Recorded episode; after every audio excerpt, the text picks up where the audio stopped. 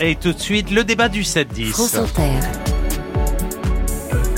Nicolas Demorand le 7-10. Débat ce matin, à la veille de son ouverture à Dubaï, à Dubaï, euh, sur la COP 28, où de lourds dossiers sont sur la table. L'évaluation des engagements pris par les pays dans le cadre de l'accord euh, de Paris, respectés ou non. L'élimination progressive du charbon, du pétrole, du gaz, oui, non, et à quel rythme? Les investissements colossaux pour faire face euh, au réchauffement. Cette COP sera-t-elle à la hauteur des défis? On va en parler ce matin avec Salomé Saké, journaliste, auteur de Sois jeune et tais-toi, réponse à ceux qui critiquent la jeunesse chez Payot, et avec Antoine Bueno, essayiste, conseiller développement durable au Sénat, auteur de Faut-il une dictature verte? C'est aux éditions Flammarion. Bonjour à tous les deux. Bonjour. Et merci d'être au micro d'Inter. Euh, je le disais, défi immense, des négociations qui seront euh, ardues. Avant d'entrer dans le détail, un mot du format même de ces conférences. Antoine Bueno, vous dites les les COP ne valent rien,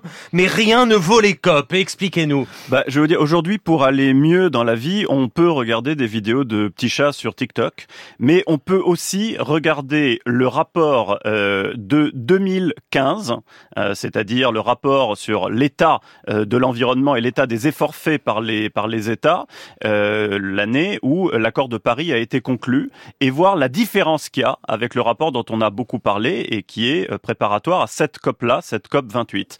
Euh, la différence est énorme, c'est-à-dire qu'en huit ans de diplomatie climatique, on a gagné un peu plus de 1 degré d'évolution tendancielle des températures.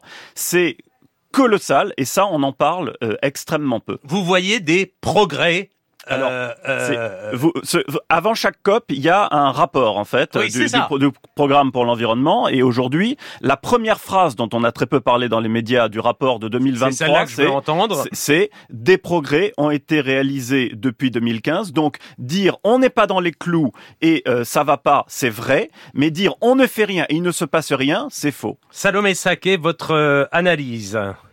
Moi, ce que j'entends, c'est qu'avant, on fonçait dans une voiture euh, dans un mur à 160 km à l'heure et peut-être que maintenant on fonce à 150 km à l'heure, mais on fonce toujours dans un mur. Il y a le rapport de l'ONU qui a été publié mi-novembre qui nous montre que si tous les engagements des pays à travers le monde sont tenus, donc c'est-à-dire si on suit leur plan d'action en ce qui concerne le climat, on arrive à 2% de baisse des émissions de gaz à effet de serre d'ici à 2030 au lieu de 43% euh, pour rester sous les 1,5 degrés. On a le secrétaire général de l'ONU qui nous a dit, donc Antonio Guterres, que nous avions ouvert les portes de l'enfer. Il a dit plus récemment que nous étions piégés dans un cycle meurtrier. Donc oui, on peut saluer le fait qu'on ne va peut-être pas aussi vite dans le mur qu'avant, mais on y va toujours et c'est extrêmement alarmant. Antoine Bueno il y, a, il y, a, une énorme révolution qui est en train de se produire, notamment euh, dans le domaine euh, énergétique, qui pour l'instant est une révolution silencieuse parce qu'on n'en voit pas encore les effets et c'est tous les chiffres qui viennent d'être rappelés par, euh, par Salomé Saké. Mais encore un, un, point d'espoir. Regardez le rapport de l'Agence internationale pour l'énergie, WEO, euh, World Economy Outlook 2023, qui vous disent que pour la première fois, c'est totalement historique, on entrevoit une baisse de l'exploitation de toutes les énergies fossiles. Euh, j'ai bien dit toutes les énergies fossiles, c'était de la science-fiction il y a quelques années, avant la fin de la décennie 2020. Autre point, l'année prochaine, on anticipe, sans crise économique, une baisse des émissions de gaz à effet de serre chinoises dès 2024. Donc ça, c'est pas le fait d'une baguette magique, hein, c'est parce que les politiques publiques des États ont changé. Elles ont changé parce qu'il y a eu des engagements qui ont été pris, que ces engagements se sont traduits. Ce qu'il faut regarder, l'indicateur le plus important, c'est l'état des politiques publiques. En 2015, l'état des politiques publiques nous menait en 2100 en projection à plus 4,1 ou 2 degrés de tendance. Là, les politiques publiques, je ne parle pas des engagements, les engagements n'engagent que ceux mmh. qui les écoutent, c'est du papier, tant que ça n'est pas traduit en politique publique, nous amène à un réchauffement bien trop important, je suis tout à fait d'accord avec Salomé Saké, de 3 degrés. Mais ça veut dire qu'entre 4,2 degrés et 3 degrés en 8 ans de diplomatie climatique, les progrès sont colossaux et donc il faut continuer l'effort, il faut surtout pas fléchir. Mais ça veut aussi dire que, à vrai dire, moi, l'objectif de 1,5 degré, je n'y crois pas, mais que les 2 degrés, c'est possible, c'est tenable. Vous y croyez ça?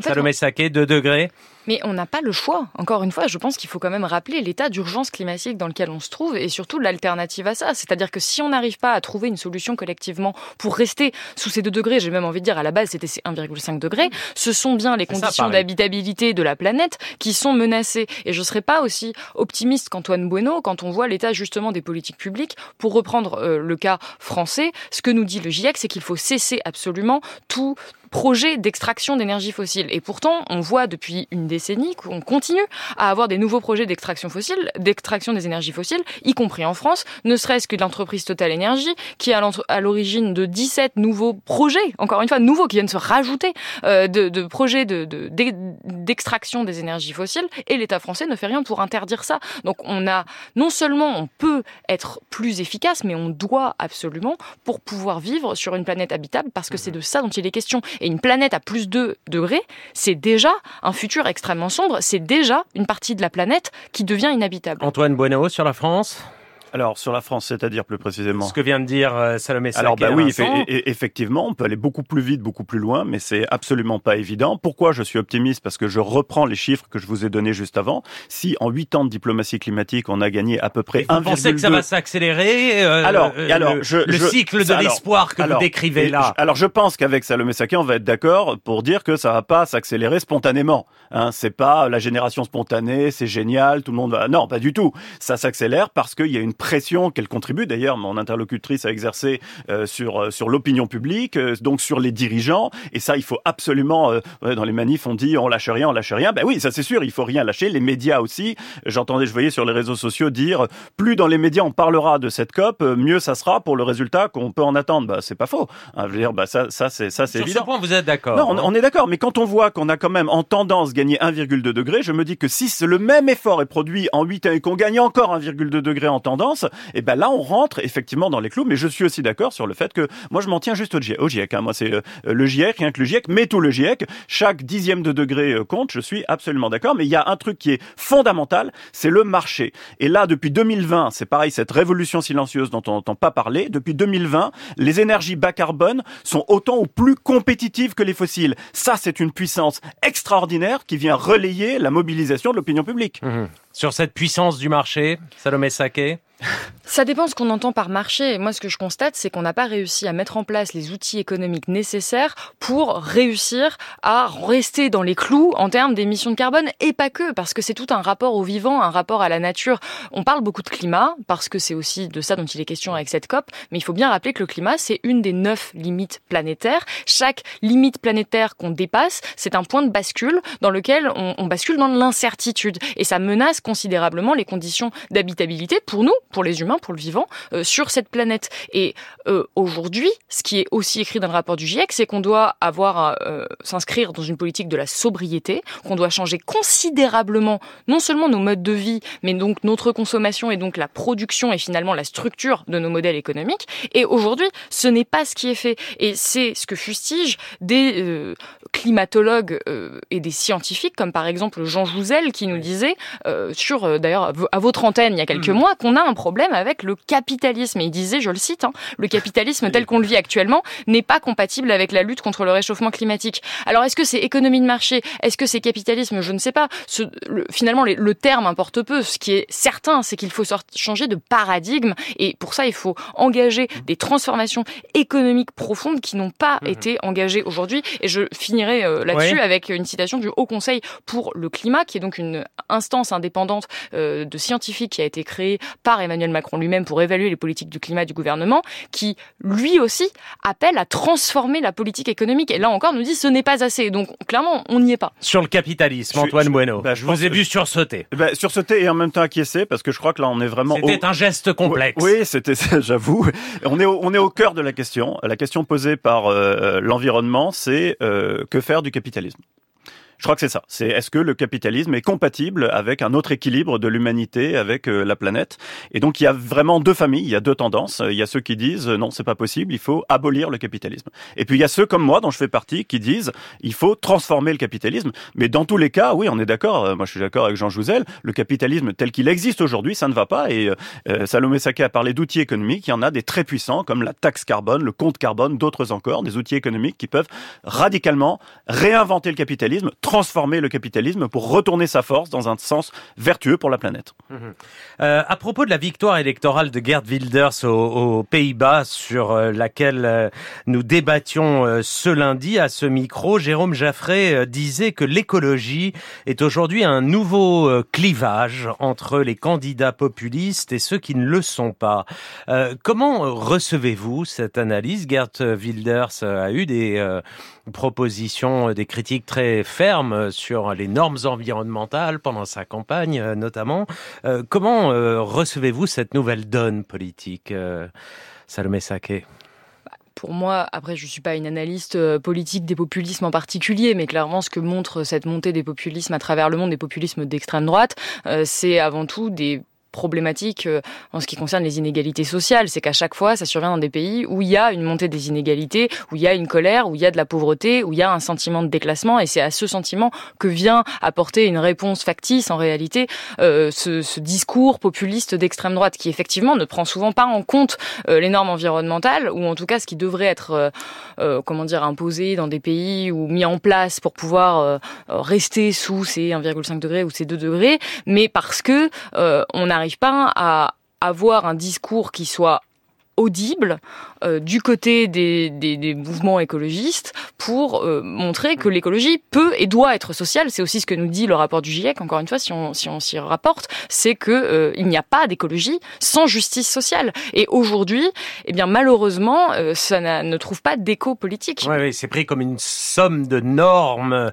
supplémentaires et de contraintes peuvent être perçues comme injustes, disait en substance Jérôme Jaffré. Qu'en pensez-vous, Antoine Bueno? Bah, Déjà, je pense qu'il y a il n'y a, aucun spécialiste de la transition écologique euh, qui euh, ne reconnaisse qu'il faut une redistribution sociale euh, en même temps qu'on impose des contraintes qui vont peser sur les plus précaires, les plus fragiles. Ça, c'est une évidence. Et quand on parle de redistribution, c'est une redistribution assez massive. Hein. pour dire les choses simplement, il n'y a pas les, les, gilets jaunes. Si on donne vraiment les moyens aux gens qui sont impactés par une hausse du prix de l'essence de pouvoir faire autrement, ce qui n'était pas le cas et ce qui n'est toujours pas le cas aujourd'hui. Mais votre question, c'était sur le populisme et je, je souscris totalement à votre analyse. En fait, la crise environnementale est, un moteur extrêmement puissant d'accélération des populismes aujourd'hui. Moi, je vois deux formes de populisme qui se développent sur cette crise-là. Il y a le, populisme climato-sceptique. Là, on l'a vu en Argentine, en Hollande, vous en parliez à cette antenne, etc. Et puis, il y a une autre forme de populisme qui est justement l'anticapitalisme. Qu'est-ce que c'est que le populisme? C'est exploiter euh, les passions populaires, euh, en particulier la peur, la peur du climat, faire passer de la peur à la panique. Et ça, c'est extrêmement dangereux et moi, je crois qu'on va voir naître de ces deux populismes un troisième populisme, et c'est le grand danger qui va être un populisme bleu et vert, c'est-à-dire à la fois quand vraiment la situation environnementale aura dérapé, ce que je ne souhaite pas, si elle dérape, un populisme euh, qui sera à la fois identitaire et écologiste, ou peut-être avec un vernis euh, écologiste. Et puis il y a déjà des gens d'extrême droite qui nous disent il faut absolument lutter contre le, réchauffement climatique parce que sinon on va avoir des hordes de migrants à nos frontières. Donc c'est aussi un aiguillon, être écolo, ça peut aussi être un aiguillon de populisme d'extrême droite. Euh, le dernier mot, Salomé Saké. Je suis pas tout à fait sûr de saisir ce qu'on entend par euh, ce populisme euh, qui serait écolo, anticapitaliste. un agenda politique sous couvert de parler d'environnement, c'est très simple. Mais en fait, parler d'environnement tout en évoquant la justice sociale, en pointant du doigt les industries multinationales fossiles qui continuent à polluer, je crois pas que ce soit du populisme. C'est tout simplement. Du coup, je ne sais pas à quel populisme vous faites référence, ah ben ni dans quel eh ben, pays. Eh ben, parce eh que... prenez la décroissance. Voilà, vous avez parlé de sobriété, c'est pas la décroissance. La sobriété, aucun problème problème. La décroissance, c'est extrêmement dangereux parce que là, on perd le marché et donc on perd les outils qui nous permettent de transitionner. La décroissance, c'est simplement changer de référence, changer d'indicateur. Ça ne veut pas forcément dire qu'on est nécessairement profondément idéologue. C'est réduire la production. Ah bah oui, bah, ça je suis complètement d'accord. Il faut réduire la production pour pouvoir. le terme de, de populisme. Euh, non mais c'est en fait c'est scientifique. Il faut réduire la production pour pouvoir rester dans les clous des limites planétaires. réduire euh, en valeur absolue et décélérer, ce sont deux choses différentes, mais je crois qu'on n'a pas le temps. Effectivement, merci à tous les deux euh, d'avoir mené ce débat et de l'avoir amorcé. Salomé Saké, Antoine Bueno, à suivre l'invité de Mathilde Serrel aujourd'hui, Pascal Obispo